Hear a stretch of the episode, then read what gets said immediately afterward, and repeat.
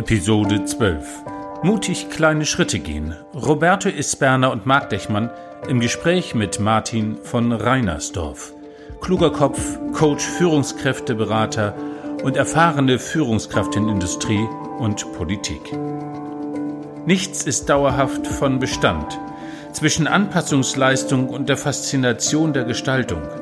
Vom Coronavirus als Lügendetektor und vom Primat der Politik. Von der Balance zwischen Einschränkung der Bürgerrechte und Vertrauen in die Politik.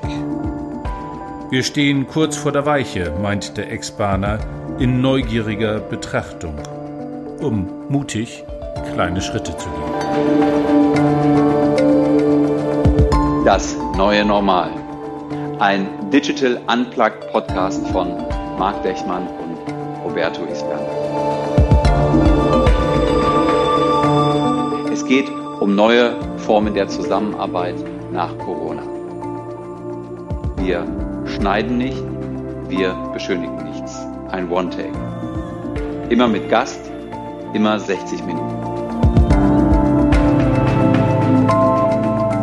Im Gespräch mit unseren Gästen erforschen wir die Bilder, die uns eine Ahnung von dem Licht geben, das durch die Brüche scheint in dieser Gezeitenwende.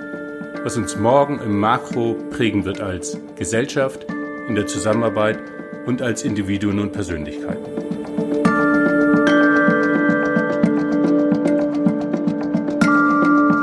Herzlich willkommen zu Das neue Normal. Ich begrüße sehr herzlich alle Menschen, die uns zuhören und natürlich, wie immer, auch die beiden Menschen mit mir hier in dieser Sendung.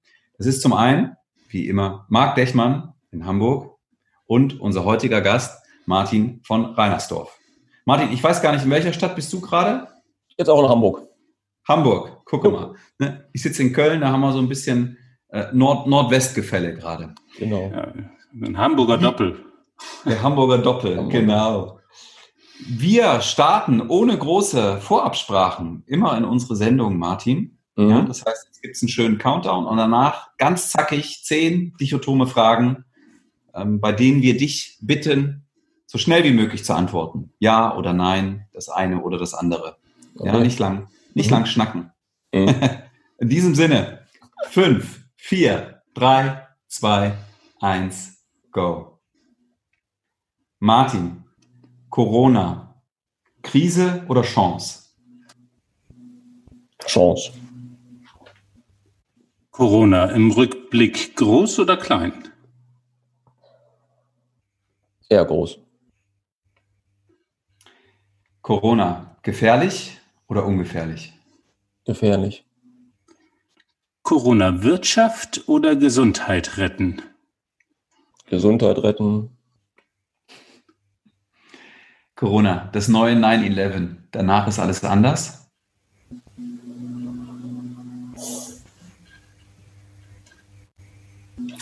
Keine Ahnung, weiß ich. Nix von beiden. Corona Angst vor dem Virus oder Freude auf den Impfstoff? Ich glaube, Freude auf den Impfstoff. Tratsch in der Kaffeeküche oder konstruktives Arbeiten im Homeoffice?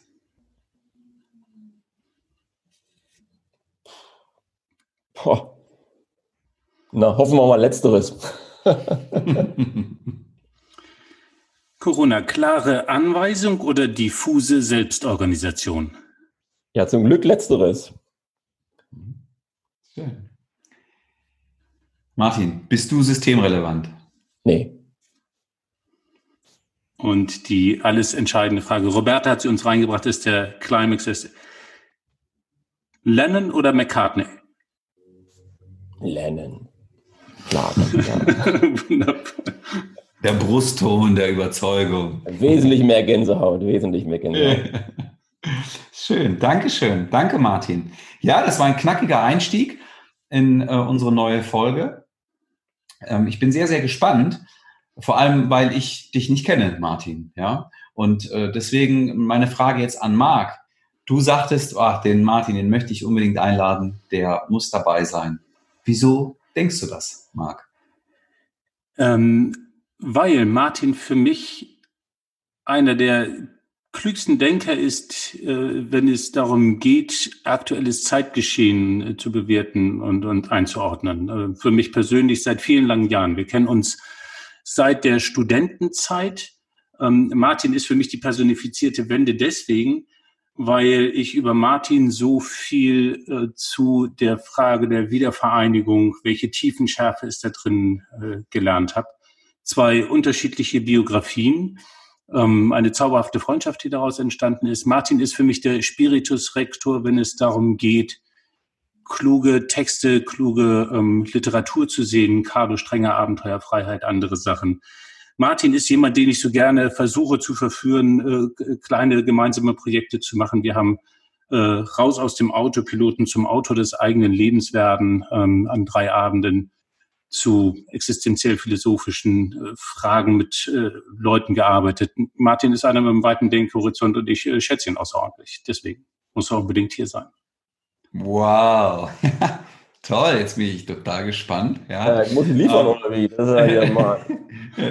Martin, wenn du das so hörst, ja, ähm, von, von Marc, würdest du sagen, yo, gehe ich mit? Oder ist da irgendwas, wo du sagst, entweder das wurde total vergessen oder echt spannend, habe ich so noch nie drüber gedacht? Ja, na, erstmal ist es seine charmante Art, ähm, das so zu beschreiben, wie er das immer macht. ich glaube, gefehlt hat er nichts. Ähm, wenn ich eine kleine sprachliche Korrektur einbringen darf, Wende, Egon Krenz Begriff, würde ich eher von friedlicher Revolution sprechen, aber ansonsten war das alles okay. ja, genau. Und diese präzise Sprache ist es. Martin, wir wollen in der ersten, im ersten Drittel ein wenig mehr von dir wissen, dich kennenlernen. Mhm. Um, und als Einstieg fragen wir dann gerne, wenn du uns dein CV in 60 Sekunden sagen solltest. Was sind die wesentlichen Themen, die du ins Schaufenster stellst? In 60 Sekunden. Ja, naja, ähm, ähm, in einer, aus einer biografischen Erfahrung erlebt, dass ähm, nichts dauerhaft vom Bestand ist. Habe also vor 30 Jahren miterlebt, wie eine Ideologie, wie ein System, wie ein Staat binnen Wochen in sich zusammenbricht. Ähm, das ist eine kleine Parallele vielleicht zu, zu Corona. Ähm, meine Kindheit protestantisches Pfarrhaus in der DDR. Ähm, bin ein unruhiger Typ. Ja, immer viele Jobs gewechselt, ähm, immer wieder neue Aufbrüche. Ähm, habe auch Tiefen erlebt. Meine große Schwester sehr früh verloren, meinen geliebten Vater vor paar Jahren verloren, habe auch, auch Tiefen durchschritten und bin immer ja, ein neugieriger Typ. So. Ja, wenn du ein bisschen die äh, Stationen nachzeichnest, du warst bei der Bahn, du warst bei der SPD, wie, inwieweit haben dich diese Erfahrungen geprägt? Inwieweit? Hm. Also SPD war natürlich die geilste Zeit, jetzt beruflich gesehen. Das war einfach total spannend, habe ich total gern gemacht. Ähm, ich bin seit über 30 Jahren in der Partei, bin also nach der, nach der Revolution im Januar 1990 eingetreten und dann einfach mal so eine, so eine Bundestagswahl, so eine Kampagne mitzumachen. Also die, die 2017er Kampagne war das, das war einfach super für mich, hätte ich mir als hätte ich mir nie träumen lassen, da mal mitzumachen, mitmachen zu dürfen. Ich war also Personalleiter.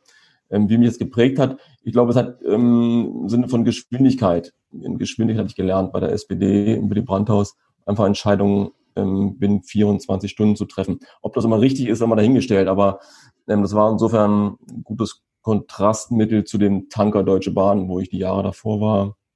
Ähm, und was ich bei der Bahn mitgenommen habe, ist ähm, also wahnsinnig tolle Leute und auch eine gewisse oder eine, eine ähm, starke Verbundenheit zum, zu dem Produkt äh, Deutsche Bahn, was ich, was ich einfach irre fand. Ja, die waren immer am stärksten dann, ähm, wenn echt Krise auf den Gleisen war, entweder durch Streiks, durch Arbeitskampfmaßnahmen oder durch Witterungsfällen oder durch Sturm, dann liefen die ganze Mannschaft, die 200.000 Leute, liefen zur Hochform auf. Das habe ich war immer ein Gänsehaut-Feeling. Also so eine hohe Verbindlichkeit bis heute. Habe ich gute Kontakte, viele Freunde bei der Bahn. Danke, Martin. Hm, wenn ich, wenn ich dem so zuhöre, fällt mir, fallen mir verschiedene Sachen ein. Eine Sache ist folgende, äh, auf die Frage, ja, dein CV in 60 Minuten, äh, in 60 Sekunden, entschuldige, äh, was würdest du da äh, ins Schaufenster stellen? Und das Erste, was du sagst, ist ähm, die friedliche, oder was du nennst, ist die friedliche Revolution, ne? der Umbruch 89. Ja. Und, ähm, und dann benennst du äh, auch deine ähm, familiären, persönlichen Tiefen, die du gerade benannt hast. Ähm, jetzt die beruflichen Sachen, das, was du jetzt zum Schluss gesagt hast, das hast du jetzt erst sozusagen ähm, durch Nachfrage von Marc eingebracht. Also ähm, würdest du das auch so, würdest du das immer so machen, dass dich in erster Linie wirklich diese klar biografischen Sachen in deiner Persönlichkeit prägen? Ähm, oder war das jetzt ein, und dann erst so das Berufliche? Ähm, oder war das jetzt Zufall? Nö, das war kein Zufall. Ähm, mich, mich prägt meine Bio, mich prägen meine biografischen Stationen und da tritt da tritt die jobliche Tätigkeit mitunter hinter zurück. Ähm, ich würde auch heute sagen, jeder, der irgendwo einen Job hat, der gibt ja an, der Garderobe morgens, wenn er das Bürogebäude betritt, seine, seine biografische ähm, Erfahrung nicht ab, nimmt sie ja mit in den Job hinein. Also sie ist ja viel länger da, die biografische Erfahrung. Ähm, das dürfen wir einfach nicht vergessen. Und daher war das kein mhm. Zufall. Ich bin mehr als mein Job. Definitiv mehr. Definitiv. Und noch so ein ergänzender Gedanke jetzt äh, ganz, ganz subjektiv von mir. Wahrscheinlich ist es auch der Grund, warum das jetzt so bei mir äh, resoniert hat. Ähm, bin ja auch in der DDR geboren, ne? 79 mhm. und ähm, war, war zehn mhm. äh, bei der sogenannten Wende. Und äh, auch ich nenne das, wenn man mich nach meinen biografischen, ich sage mal, Einkerbungen fragt, mhm. nenne das auch immer mit als allererstes Vielleicht manchmal als zweites, aber definitiv eben auch sehr, sehr früh.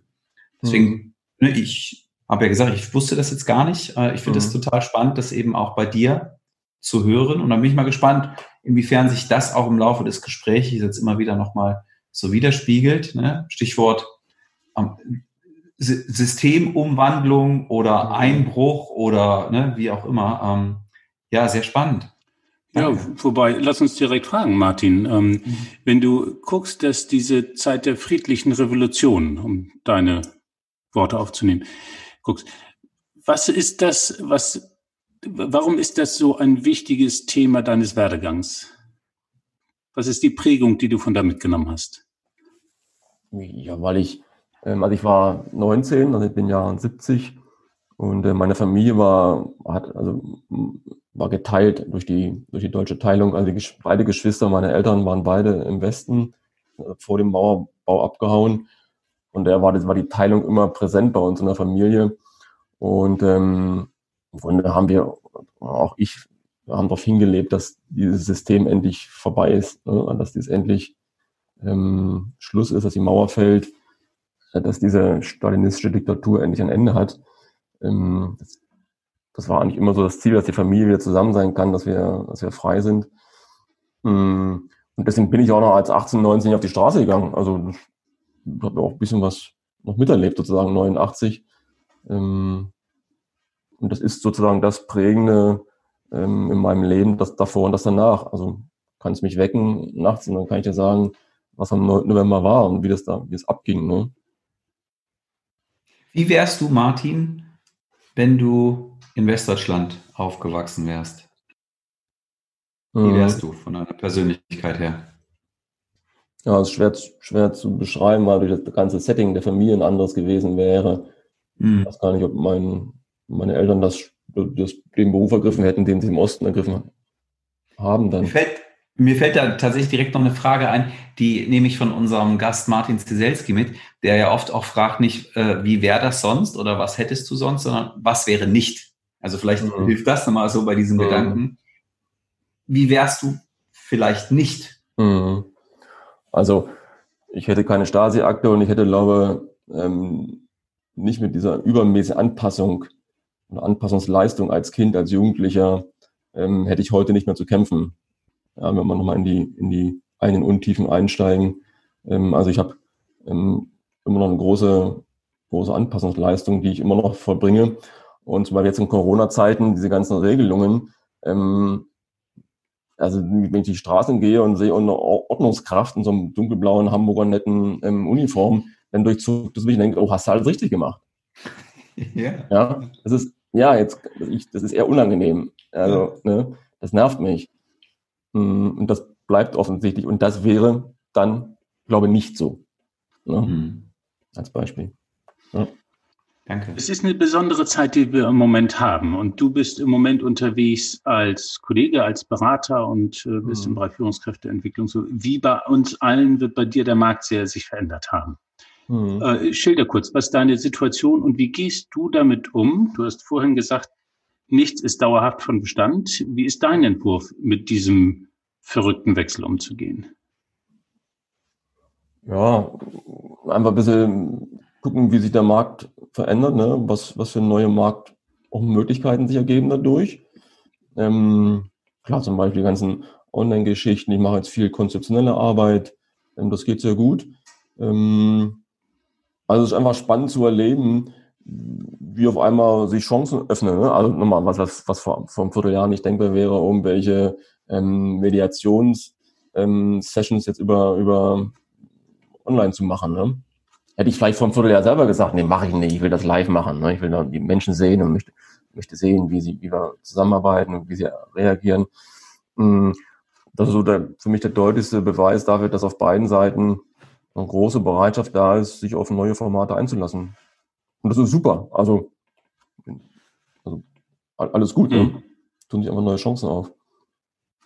Wenn, du, wenn, ich, wenn, wenn, wenn ich da kurz, sorry Marc, ähm, nochmal einhake, weil du vorhin auch sagtest, du bist immer ein neugieriger Typ geblieben, ne? auch in deinen mhm. ähm, tiefen Phasen mhm. ähm, des Lebens. Ähm, und auch gerade hattest du gesagt, ähm, so Anpassungsleistung, ähm, die, du, die du vollbringst oder auch immer wieder auch vollbracht hast. Ähm, hilft dir das jetzt auch oder inwiefern, um die Frage ein bisschen spannender zu machen, mhm. inwiefern hilft dir das jetzt auch eben da eher als Chance zu sehen und die, diese Herausforderungen mhm. anzunehmen?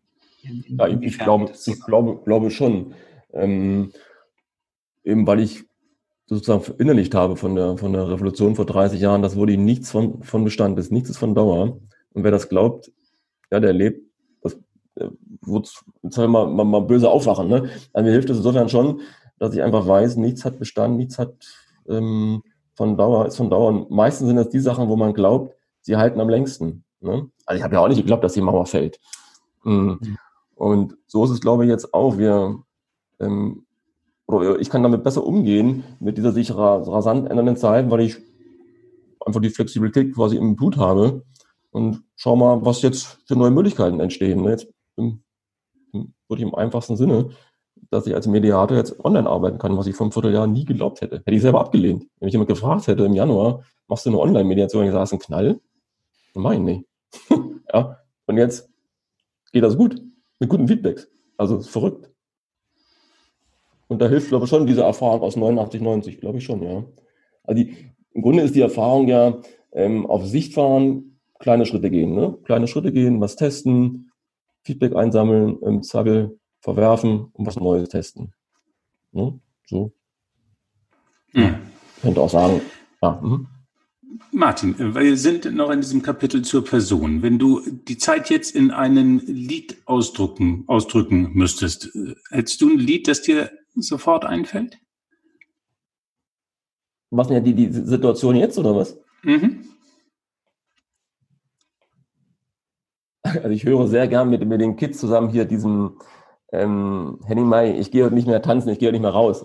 Das passt eigentlich ganz gut zu Corona. Aber, kennt, kennt, ihr den? kennt ihr den? Nee, so, wie, wie, ist der Beat? Das, ich, ich würde jetzt das total in Moll spielen. ich sitze eine Katastrophe, ich will wieder raus, ich will wieder Musik, aber es hört sich eher nach Dur an, so wie du das sagst. Wie, ist das, wie, die Tonart weiß ich gar nicht, aber die Stimme ist, also wie Robertos neues Mikro. Also den Typen siehst, der, ist ein, der ist ein Strich Landschaft, er hat eine Stimme wie ein Bär, das ist echt cool. Ja, für alle Hörerinnen und Hörer am Radio, heute auf die Stimme von Roberto achten. Heute ist der Tag des neuen Mikros. okay. Oh Martin, ja. Martin, hast du irgendeinen, ich sag mal, einen Ort der Kraft oder ein Ritual der Kraft, was du jetzt noch mal mehr nutzt? Oder ist das, ich, ich habe diese Flexibilität im Blut, das ist für mich eigentlich gar nichts Besonderes? Nö, eigentlich nicht. Ich habe ich hab einfach jetzt durch Corona mehr Zeit ähm, zu laufen. Das ist mein Kraftort. Also ich laufe irgendwie, keine Ahnung, jeden zweiten Tag oder so. Ist einfach schön, herrlich. Das ist mein, das ist mein Kraftort. Hast du eine Lieblingsstrecke? Ja, hier, Osten von Hamburg, durchs Naturschutzgebiet, Stellmoor, Tunneltal, Höldigbaum, wunderschön. Klingt nach 41 Kilometer. Nee, nee, nee, nee, nee. okay. oh, ey, ich werde 50. Was, 50 Kilometer? Das ist jetzt ein bisschen ja, viel. okay, lass uns die, äh, die nächste Runde einläuten, Martin. Ähm, zur Situation. Wir versuchen äh, einfach herauszufinden, was sind die Situationen, wenn du sie sozusagen unter dem Brenngas betrachtest, die diese heutige Zeit besonders machen, wo man dieses Moment entdeckt, dass sich etwas verändert. Hast du Situationen vor Augen, wo du heute sagst, ich weiß nicht genau warum, aber die sind anders als noch vor kurzer Zeit?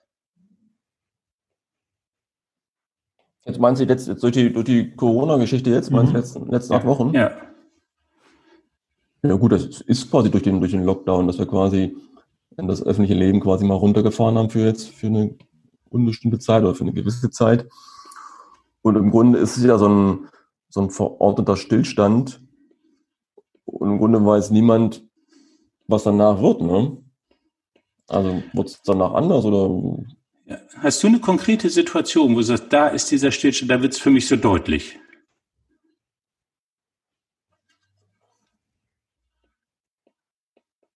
Also zeitlich war das in diese, diese, diese Mitte März, die Woche da, ne?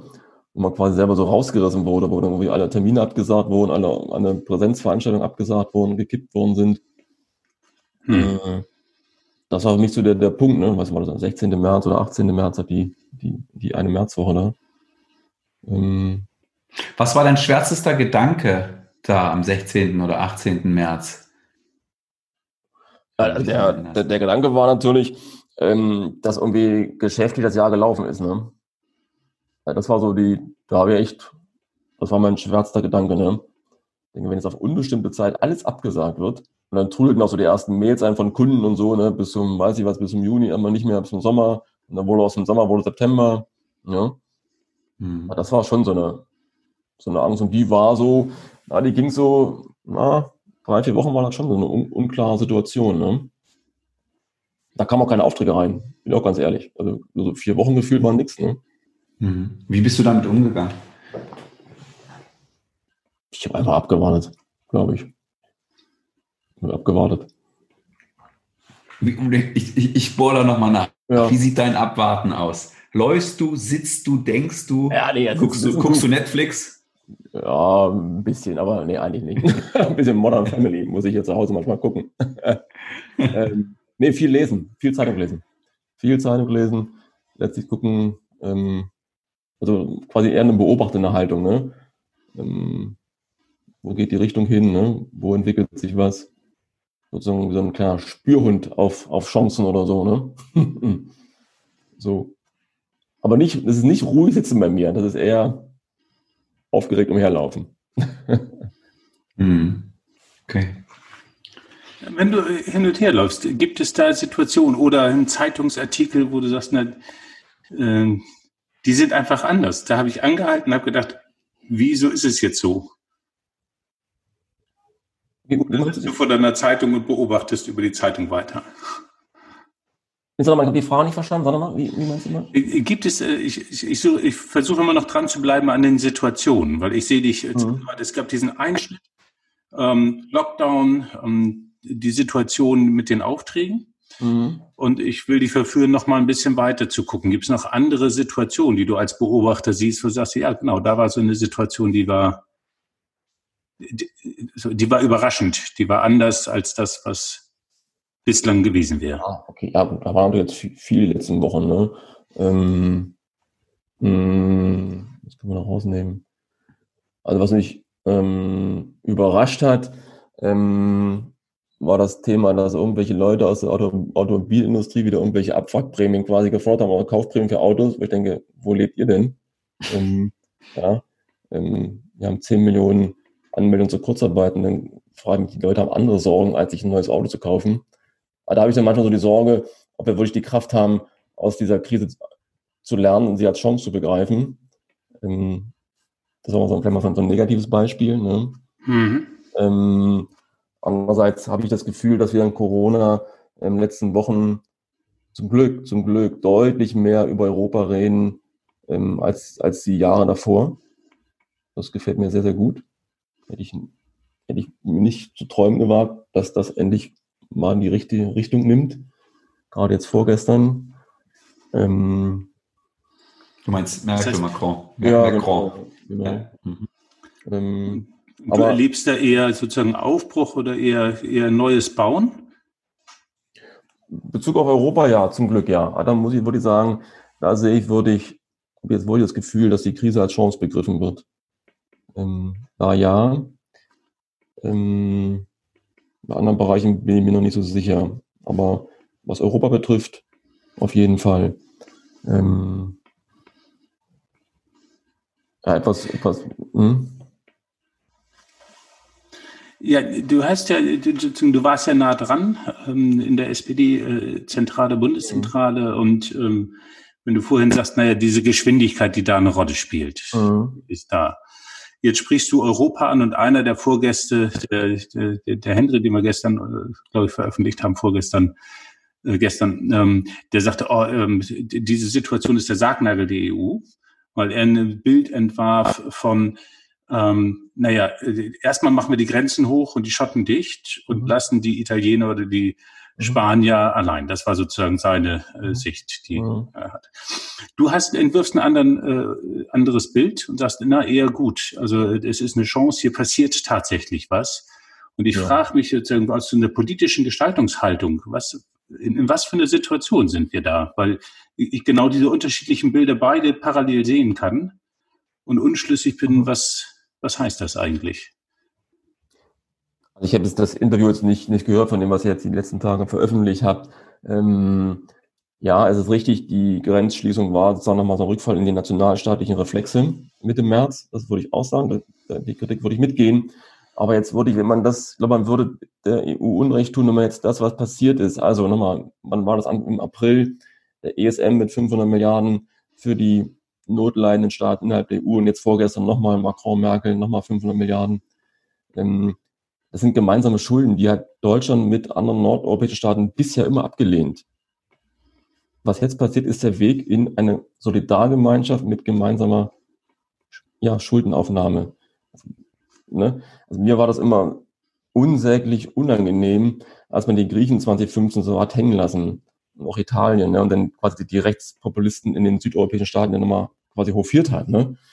Mhm. Auch mit der Flüchtlingsthematik hat man die Griechen da alleine gelassen und die Italiener alleine gelassen. Ähm, da haben wir doch jetzt wirklich in den letzten sechs Wochen ein dezidiert anderes, anderen Weg. Wenn man das nicht sieht, würde man dem politisch Handeln auch wirklich Unrecht tun. Es bewegt sich wirklich was in die dezidiert richtige Richtung. Mhm. Ah, ich habe ich hab, ähm, ich weiß, ich hab am Montag die, schon in die Pressekonferenz reingehört, ich habe teilweise Gänsehaut gehabt. Muss ich echt sagen. Das, da habe ich Jahre darauf gewartet. So ein Satz. Wir können die Probleme mit Nationalstaaten nicht mehr lösen. Europa ist die Lösung. Ja. Hm. Ich habe Gänsehaut gehabt vor Phoenix, wirklich. Ja. Und das ist so, wie bewertest du denn diese Zeit insgesamt? Weil jetzt sozusagen im Nachhinein gibt es viele Leute, die ähm, Kritik aufrufen, ähm, gucken und mehr oder weniger differenziert oder undifferenziert ähm, im Nachhinein wissen, was alles zu tun hätte gewesen sein können. Ja. Und gleichzeitig gab es äh, kurz nach der Kommunikation und Anerkenntnis der Pandemie äh, doch recht entschlossenes Handeln, was zunächst meine Bevölkerung sehr viel Rückhalt organisiert hat.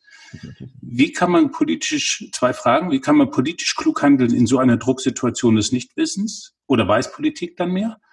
Und äh, wie kann man umgehen mit diesem im Nachhinein die Situation deuten, umdeuten? Ja, die erste, die erste Frage ist, was wir erlebt haben, ist ähm, das Primat der Politik. Es gibt es noch. Ja, die Politik hat sich ja, hat ja nicht in einem beratungsfreien Kontext gehandelt. Sie haben sie, gibt's ja, ne, also Christian Drosten und Co. gibt ja hervorragende, offensichtlich hervorragende Virologen, die in der Lage sind, politische Entscheidungsträger ähm, regelmäßig zu beraten. Das ist ja auch erfolgt. Ähm, aber das ist gar nicht mal der Punkt. Der Punkt ist, ähm, wir haben letzten 20, 25 Jahre doch Grunde mag im Grunde wir alle ein bisschen im, im linksliberalen Milieu haben da auf die neoliberalen Tendenzen ähm, gemeckert und kritisiert. und haben doch gar nicht mehr zugetraut, dass der Staat die Politik ein derartiges Primat an den Tag legen kann, wie in den letzten acht Wochen. Ja, wie cool ist das denn? Es geht. Soll heißen, bei der Klimawandeldebatte würde ich es mir auch mehr wünschen. Ne? Also es geht ja offensichtlich. Ja. Das heißt, hm? Nee, sag du deinen Satz und die? Nee, die zweite Frage, aber das mach du das mal, Roberto. Ne, ne, nimm mal die Frage noch mit, weil sonst ja. kommen wir, zerfasern ja. wir die Fragen so ein Stück weit. Wie ist, äh, wie geht man um mit diesem Nachhinein umdeuten, ähm, wo auf einmal viele Leute mit etwas mehr empirisch gesichertem Wissen ähm, im Nachhinein besser wissen, wie man es hätte machen können? Oder ist das gar kein großes Problem? Für mich nicht, das höre ich mir an und denke, jo, hinterher wie immer schlauer. Also, also was meinst du? Also vorbeifließen lassen. Ja, also genau wie jetzt die Leute sagen, sie wüssten es, dass sich die Welt jetzt ändert. Da würde ich sagen, halt, stopp an der Bahnsteigkante. Das, ich weiß das nicht. Ich weiß das nicht, ob wir, ob wir wirklich die Kraft haben, einen, einen Pfadwechsel, eine Richtungsänderung einzuschlagen. Ich, ich weiß das nicht. Ja. Also hm. sie im Kaufprämie bei, bei Neuwagen, da habe ich echt arge Sorge, ob wir die Kraft haben, wirklich einen, einen, einen Wechsel hinzubekommen. Jetzt meine Frage. Bei mir kommt es ein Stück weit so an, dass du noch an die Politik als Instanz glaubst, aber Zweifel hast, dass die Menschen, die Bevölkerung, die Gesellschaft ähm, in ihrer, in ihrem Verhalten, in ihren Reaktionen äh, mitgeht. Was denkst du darüber? Also erstes, erstes Jahr, das hat, glaube ich, haben die letzten acht Wochen wirklich gezeigt, ähm, zumindest in unseren europäischen Ländern, ähm, dass politische Verantwortungsträger verantwortlich handeln. Und da habe ich auch ein großes Vertrauen. Und das Vertrauen hat, glaube ich, auch große Teil der Bevölkerung, das wäre das gar nicht so, hätte das gar nicht funktioniert. Ne? Also die Zustimmungswerte für das Regierungshandeln in Deutschland sind ja immens hoch. Ich weiß, ich weiß gar nicht, wie jemals so hoch waren. Mm. Und da würde ich den zweiten Teil der Frage gar nicht so zustimmen. Ähm, ich glaube, es gibt einen hohen, hohen Anteil die dahinter stehen, in dem, was, was wir ähm, die letzten acht Wochen erlebt haben. Gut, das bröckelt mhm. jetzt ein bisschen, ne? Ähm, klar. Ja, meine Frage, meine Frage zielt jetzt auch ab, weil du ja sagtest, das sagtest jetzt auch das zweite Mal, äh, ne, Stichwort Abfallprämie, äh, ob wir das hinbekommen, sozusagen auch in dieser Krise eine Chance zu sehen, mhm. alten Reflexen da agieren, ne? Stichwort ja. Abfall. Ja, stimmt. Da habe ich, da habe ich in, habe ich die Sorge, da würde jetzt keine, würde ich keine Bevölkerungsteile oder so jetzt denen das zuschieben. Ich habe die Sorge, ob wir da in Teilen die die Kraft haben, ja, das stimmt. Ähm, mhm. Kannst auch das Thema jetzt hier mit ähm, also dieses Coronavirus ist ja wie so ein, wie so ein, so ein Lügendetektor, ne? Das deckt die ganzen ähm, sensiblen Punkte, aber Stichwort Fleischindustrie, ne? Mhm. da hätte ich auch so meine, meine Sorge, ob wir da wirklich ähm, verbesserte Rahmenbedingungen für die Menschen, die da arbeiten, hinbekommen und auch für die, für die Tiere, die da irgendwie, also hm. aber also da hätte ich so ein bisschen Sorge, ob da nicht doch die, der Wunsch nach dem, was wir bis Corona hatten, doch noch zu groß ist. Ne? Mhm.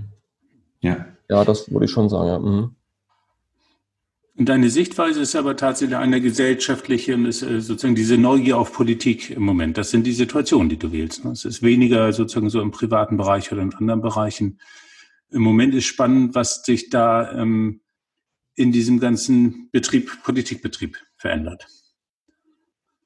Ja, also wenn man jetzt, genau, also es, ähm, also es ist ja eben kein, kein, nicht nur ein Politikbetrieb, sondern es betrifft ja unmittelbar und unser ganzes alltägliches Leben. Ne? Und ja. nochmal auf Europa bezogen bin ich sehr, bin ich sehr positiv gestimmt. Ähm, und auch, man muss ja mal sehen, wie, wie, wie Deutschland durch diese Krise kommt. Das ist ja auch nicht von Hand zu weisen. Das ist ja schon, das ist ja schon beeindruckend auf eine Art und Weise, ne? Muss man ja schon sagen. Ja. Wie, der, wie, der wie die föderale Struktur, wie ihre Stärken ausspielt. Klar, habe auch ich ein bisschen den Überblick verloren, ob ich jetzt morgen schon an die Ostsee fahren darf oder noch nicht.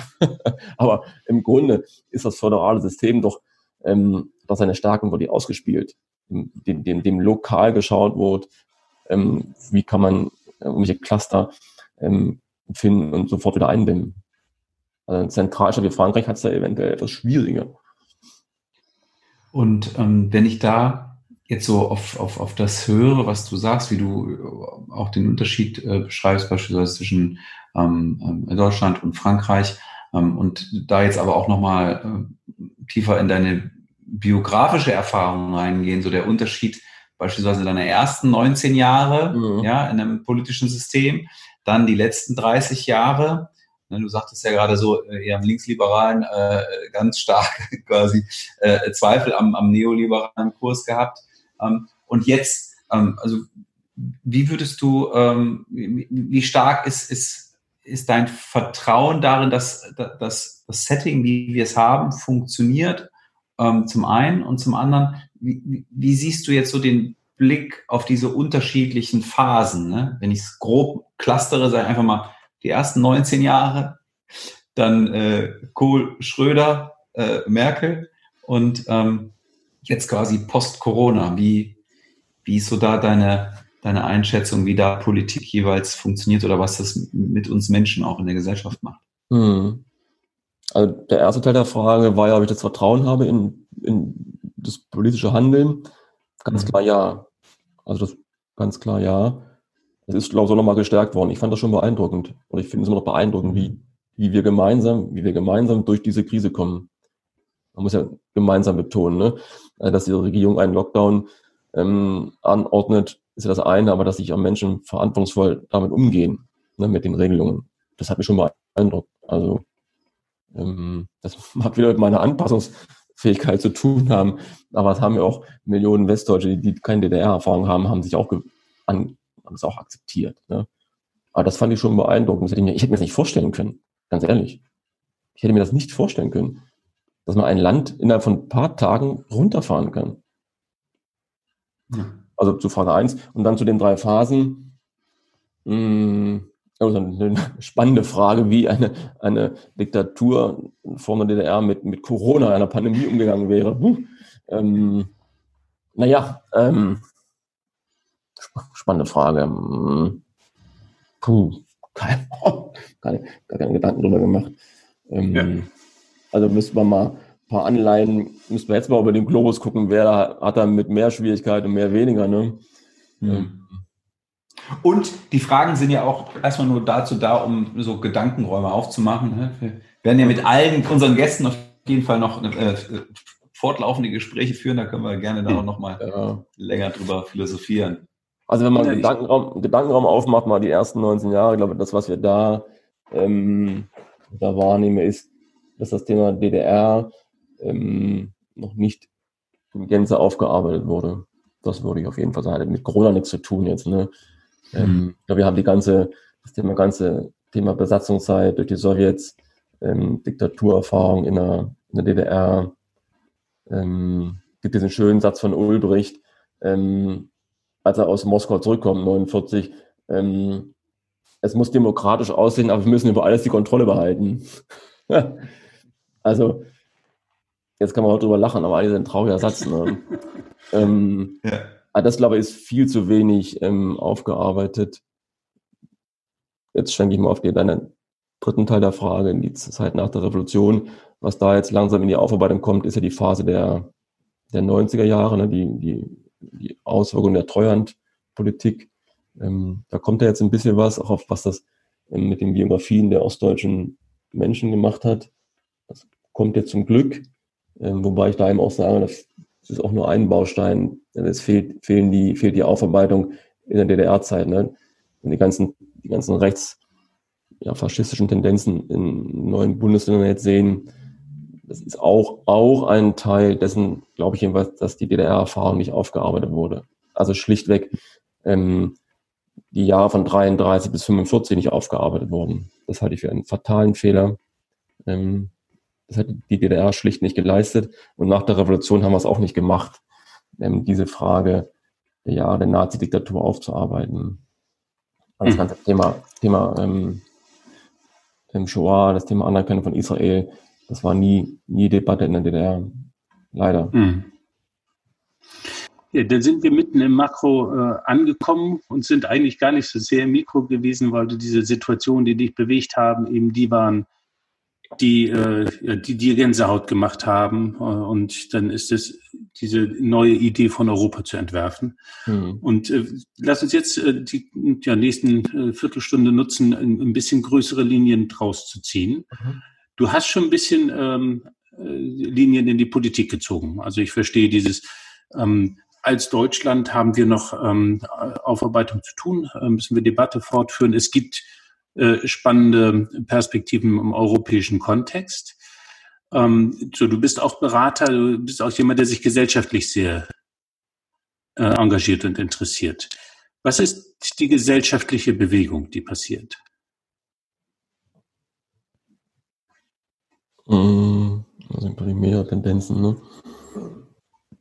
Also einmal ist eine Tendenz, die leider durch Corona nochmal verstärkt wird, fürchte ich jedenfalls, ähm, die, die Ausdifferenzierung zwischen sozial schwächeren Teilen der Gesellschaft und, und Teilen, die besser gestellt sind. Das macht mir Sorge.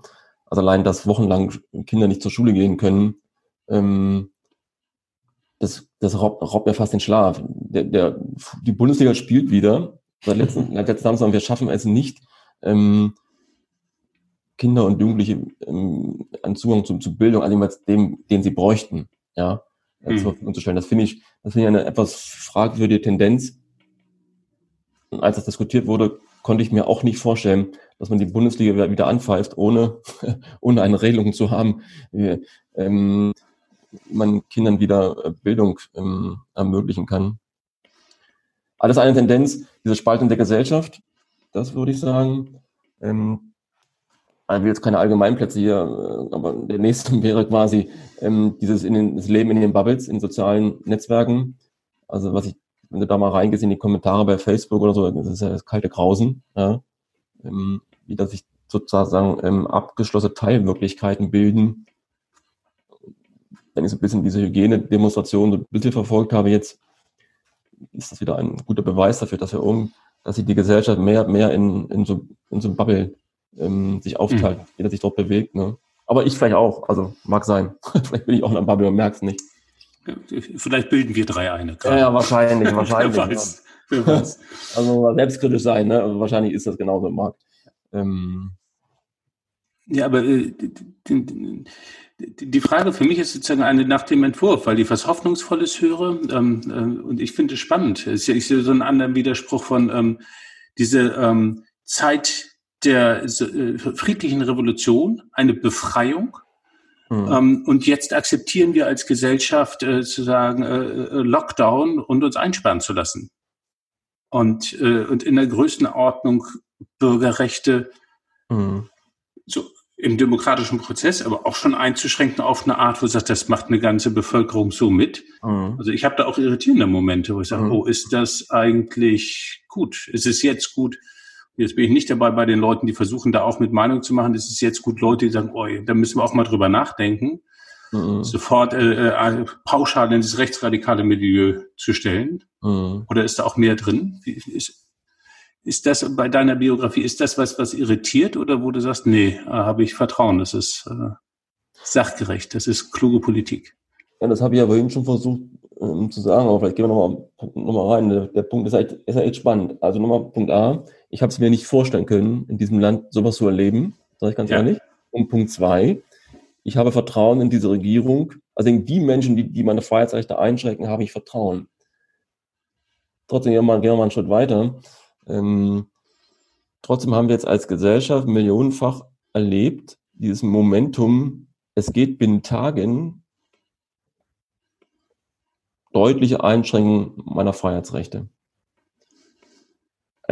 Also in dunklen Stunden jetzt in den letzten Wochen hatte ich das Gefühl, das ist ja der, der, der Traum mancher Rechtspopulisten. Ne? Also mhm. mal über, über Nacht die Freiheitsrechte einzugrenzen. Also wenn mir was Sorge macht, ist es dieses, dieses, dieser kollektive Moment der Erfahrung, dass es geht. Aber nicht, dass es jetzt gemacht wurde. Da habe ich das Vertrauen in die Verantwortlichen in unserem Lande, dass sie das immer nur befristet machen, dass es regelmäßig überprüft wird. Das, das passiert ja jetzt auch. Ne? Das ist ja, hm. ne? Also man fragt sich ja gerade, die Menschen, die jetzt demonstrieren, äh, es wird ja gerade gelockert jede, jede, jeden Tag. Ne? Also wogegen demonstrieren die eigentlich? Aber nochmal, jetzt, das ist jetzt nichts für, für, für große Balkenüberschrift. Ähm, hm. Das lohnt wird ja eine vertiefte Debatte. Ähm, wo man drüber nachsinnen muss, ist das kollektive Moment, was wir die letzten Wochen gemacht haben, dass wir es erlebt haben, dass, dass Grundrechte eingeschränkt wurden. Punkt. Das muss man mal sacken lassen, ja. Mhm. ja. Auf, auf der anderen Seite das kollektive Momentum, dass eine friedliche Revolution einen Staat zum Einsturz bringt. Ja, es war ja auch eine kollektive Erfahrung 89, 90. Mhm. Ist auch die Frage, was hat das mit der Gesellschaft, mit der deutschen Gesellschaft auch gemacht? Wie lange hat dieses Gefühl des, der Kraft, der, ähm, des Freiheitsdrangs auch vorgehalten? Ne? Das mhm. ist, ne, wir sind ja keine Historiker, wir, es ist mhm. jetzt schwierig, das einzuordnen, aber auch diese Erfahrung sozusagen auf der anderen Seite wurde ja auch gemacht. Ne? Mhm. Ja, ja ähm, was ich dann manchmal vermisse, ist, ähm, ich glaube, die Erfahrung haben zu, zu Recht die Menschen in, in, Ostdeutschland gemacht. Ich weiß gar nicht, ob das im Westen dieses Freiheitsmoment überhaupt erfahrbar war. Ja. Das wäre mal eine spannende ja. Frage. Ähm, ja. Ähm, also ich, also ich würde ja sagen, die Ostdeutschen haben die Wiedervereinigung äh, bewirkt. Ich weiß gar nicht, ob der Satz in Deutschland Konsens ist. Ja, also als, als der Wessi in dieser Runde. Ja, sag mal. die, was, ja, äh, glaube ich, ist, ist das schon klar. Es gibt viel ähm, mehr ein Narrativ zu dem System. Das System war so marode, es konnte gar nicht mehr. Mhm. Ähm, aber äh, die Leistung der friedlichen Revolution, zumindest in der Bubble, in der ich dann groß geworden bin, die wurde klar gesehen und auch hoch eingeschätzt. Mhm. Und dieses unvorstellbare Moment, ähm, vor dem Fernseher zu sitzen, zu sagen, warte mal, äh, da fahren jetzt gerade tatsächlich Trabis über diese Berliner Brücke. Also es war so etwas, was es war nicht denkbar und vorstellbar. Ähm, also was äh, meine Kinder mich fragen, sagen, wo warst du zu diesem Zeitpunkt? Das äh, weiß jeder in, in unserer Generation.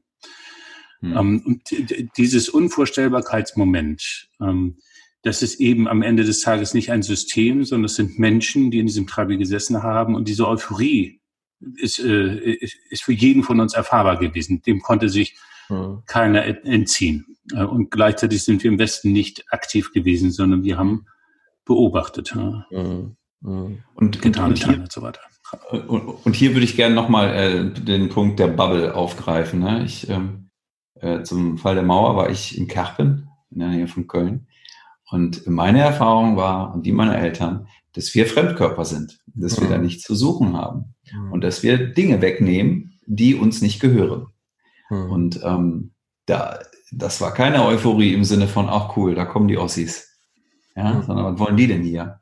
Und, und deswegen gibt es auch innerhalb natürlich der, äh, der westdeutschen Gesellschaft unterschiedliche Narrative zum Mauerfall und ähm, ja, auch wahrscheinlich deswegen eine berechtigte Frage von dir, Martin. Ähm, wie, wie, wie hat dies, dieses Ereignis auch die westdeutsche Gesellschaft geprägt, die es ja so als die Gesellschaft ja auch nicht gibt. Ja, Genauso, ne, wie es jetzt auch schwierig ist zu sagen, Corona prägt Deutschland oder die deutsche Gesellschaft ähm, auf diese Art und Weise, weil wir ja auch wissen, wie ausdifferenziert alles ist. Mhm. Ja. Mhm.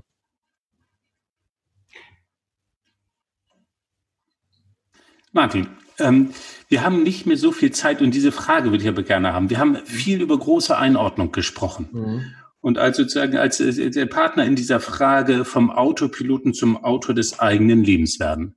Ganz mhm. praktisch für dich. Was ist die Konsequenz aus dem, was wir gerade erleben, für dein Tun und Handeln oder für, ich sag mal, deine Fragen, die du in deinen Beratungskontexten stellst? Hm. Ähm, das haben wir an dem ersten Abend gehabt, Marc, bei den, bei den, mit den Existenzialien. Ähm, was wir erleben, ist ja sozusagen so ein, der, der, der Virus hat ja eine irre Macht und der zerstört ja quasi weltweite Lieferketten, ne? Er schickt in Deutschland nochmal 10 Millionen Anträge auf Kurzarbeit, also er schickt Millionen Menschen und Familien in Kurzarbeit. Ähm, also dieses Momentum dieser, dieser Krise ähm, auch zu erkennen und dann zu sagen, es ist aber auch ein Neuanfang möglich. Das ist für mich so der Punkt. Ähm,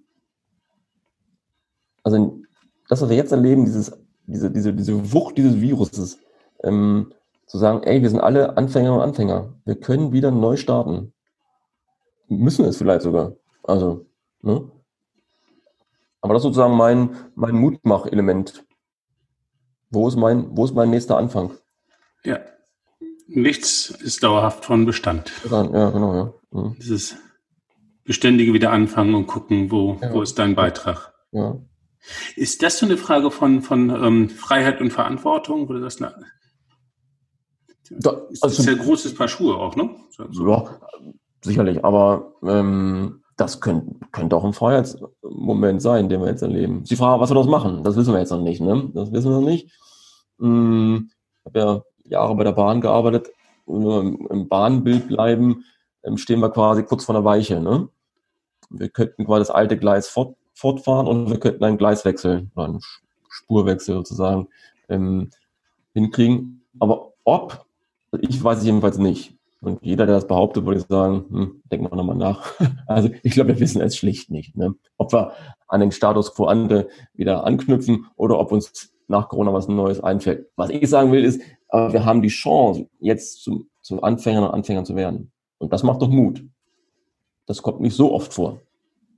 Ja, und dir macht's Mut und keine Angst. Roberto, du hast eine Frage.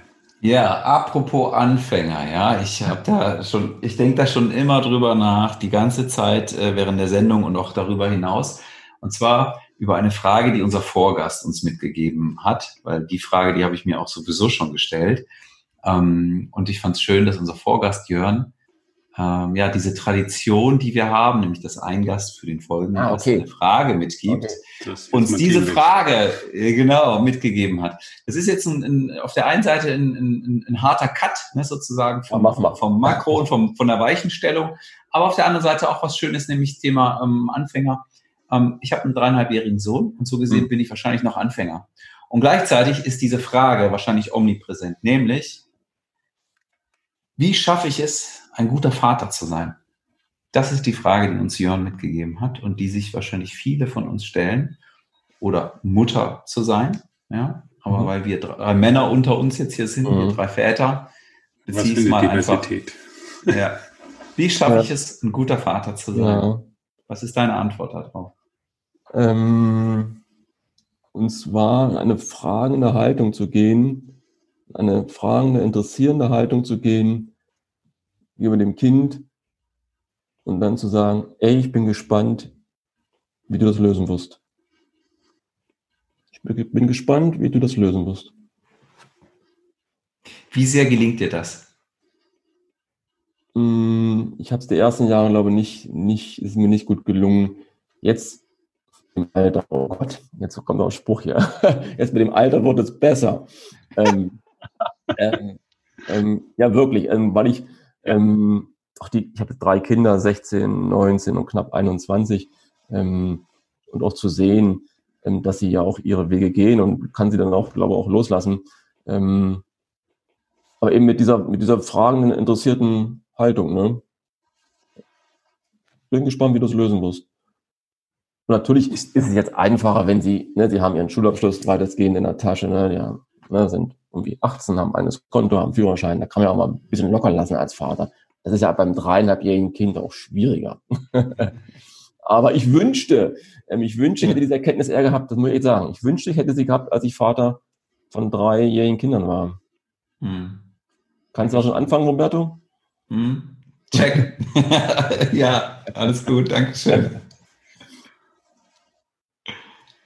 Ja, großartig. Ähm, Roberto, wir sind, die Zeit ist wieder rum, es, es geht rasant, fast schon am Ende dieser Runde. Und ähm, dann ist für mich die Frage, wenn du das alles so Revue passieren lässt, äh, Roberto, was sind die Momente, mhm. die dich in dieser Folge berührt haben?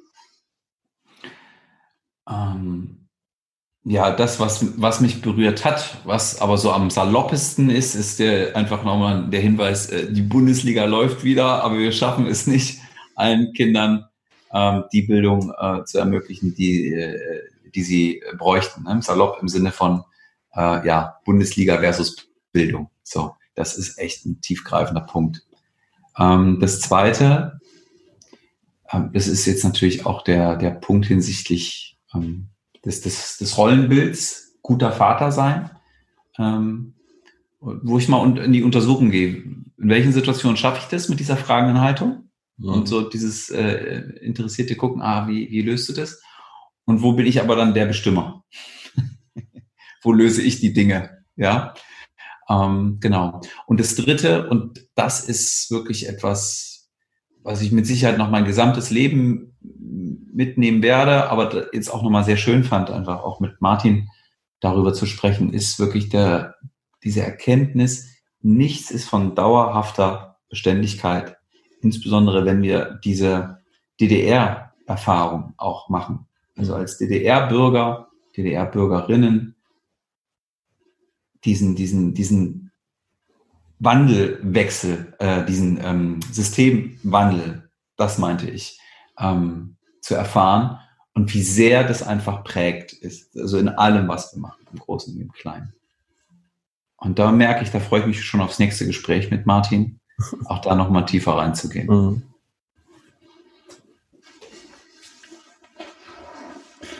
Ja. Marc, Genau, jetzt äh, ich hänge noch, ich hänge da noch, wie du oh, merkst, ich hänge noch im Gesamt.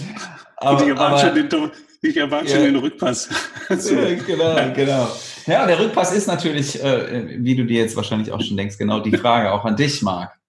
Ja, so charmant, wie du immer Dinge auch nochmal zusammenfassen kannst. Was, was liegt für dich oben auf?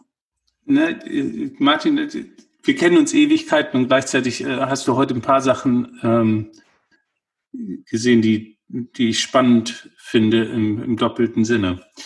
Nichts ist dauerhaft als äh, nichts ist dauerhaft vom Bestand. Das ist das, was du seit Jahren lebst. Ähm, und äh, diese Spannung zwischen, dass du sagst, na, ich habe eigentlich gelernt, eine ständige Anpassungsleistung zu bringen und zu gucken, dass ich sozusagen in diesem System DDR ähm, sozusagen, dass ich da meinen Weg gehen kann zwischen gerade und dem, was Systemgrenzen sind, was dich heute noch prägt.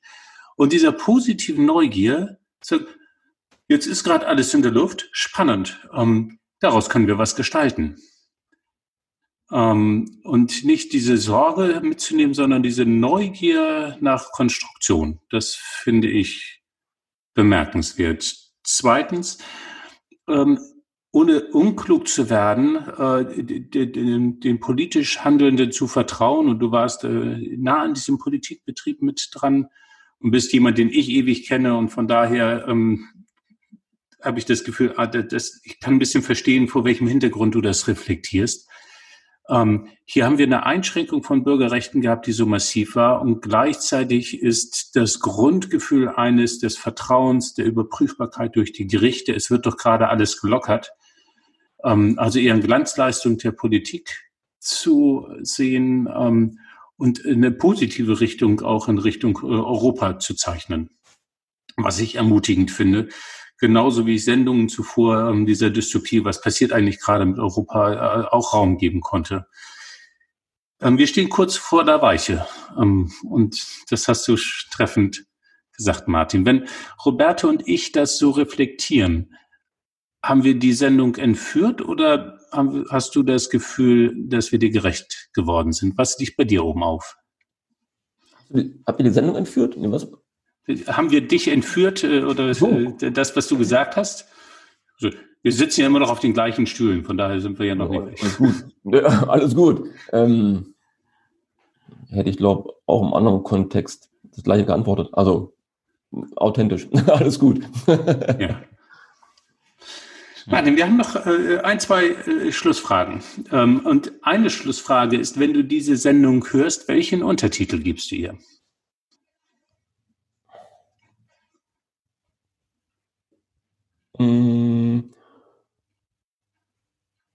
Mutig kleine Schritte gehen. Mutig kleine Schritte gehen, ja. Was? Ja, danke. Und die andere Frage, ja, unsere Tradition für unseren nächsten Gast ist. Oha, ja. Ja, oha, genau. Welche Frage ähm, stellst du dir selber immer wieder mal im Leben ähm, oder jetzt gerade ganz besonders, ja, und äh, wo du selber auch äh, noch nicht ganz klar bist, wie die Antwort mhm. ist oder demnächst auch wieder sein könnte. mhm. die wir dann unserem nächsten Gast, unserer nächsten Gästin mitgeben können? Also, was ich mir öfter mal selber äh, mich frage, ist, wo könnte mein nächster Neuanfang sein? Also, mhm. was genau meinst du mit, mit wo? Ja, genau, also eher, eher so beruflich, ne? Wo, wo tun sich ähm, Marktchancen auf? Ähm, wo könnte man noch sozusagen Geschäft generieren? Ne? Ähm, aber die Frage kann man ja auch allgemeiner fassen. Ne? Ja. Also ihr könntet euren nächsten Interviewpartner fragen, erzähl mir, wo ist dein nächster Neuanfang? So eine Frage? So eine, ist eine ja, Bitte schön. eher, ne? Ist eine Bitte, ja. aber. Wo könnte mein nächster Neuanfang sein? Ja, so. Ja. Schön.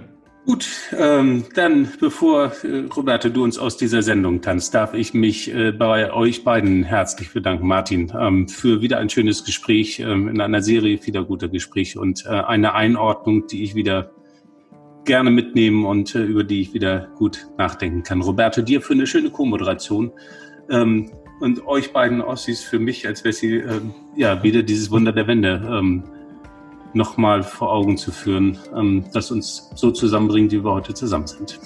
Vielen Dank. Ja. Oh. Ach, Marc, das ist immer für mich so eine Challenge, da noch was hinzuzufügen. Toll. Ich bedanke mich. Ich bedanke mich bei unserem Gast, Martin von Reinersdorf. Vielen, vielen Dank. Ich bedanke mich bei Marc, Marc Dechmann. Und äh, ich bedanke mich bei allen Menschen, die uns hier immer zuhören, die uns Feedback geben, und ja, die uns auch in Zukunft weiter begleiten werden.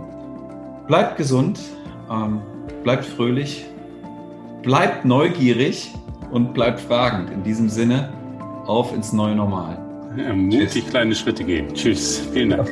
Ciao.